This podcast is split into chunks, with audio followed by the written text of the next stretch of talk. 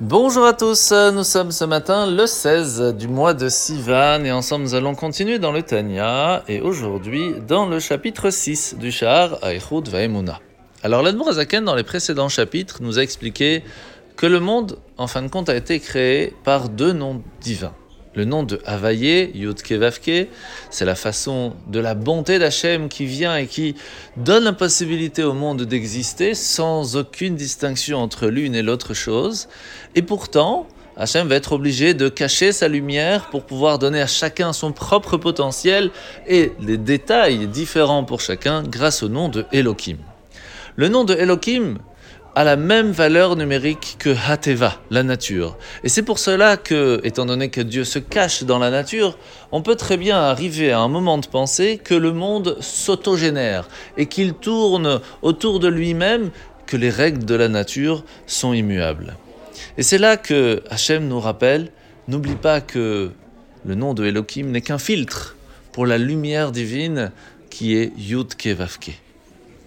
Pourtant, nous allons apprendre comment est-ce qu'on peut comprendre de façon tout à fait logique que Dieu qui se trouve entre guillemets dans le ciel et Dieu qui se trouve entre guillemets sur terre est exactement le même.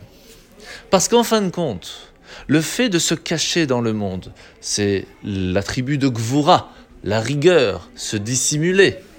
Et pourtant, cela est une grande bonté. Parce que s'il ne l'aurait pas fait, nous n'aurions pas pu vivre, il n'y aurait eu aucun libre arbitre. Nous voyons de là que des fois la rigueur divine est en soi une grande bonté. Et inversement. Et c'est pour cela qu'il n'a aucune différence entre Dieu qui se trouve en haut et Dieu qui se trouve en bas. Tout le temps, ce sera Hachem.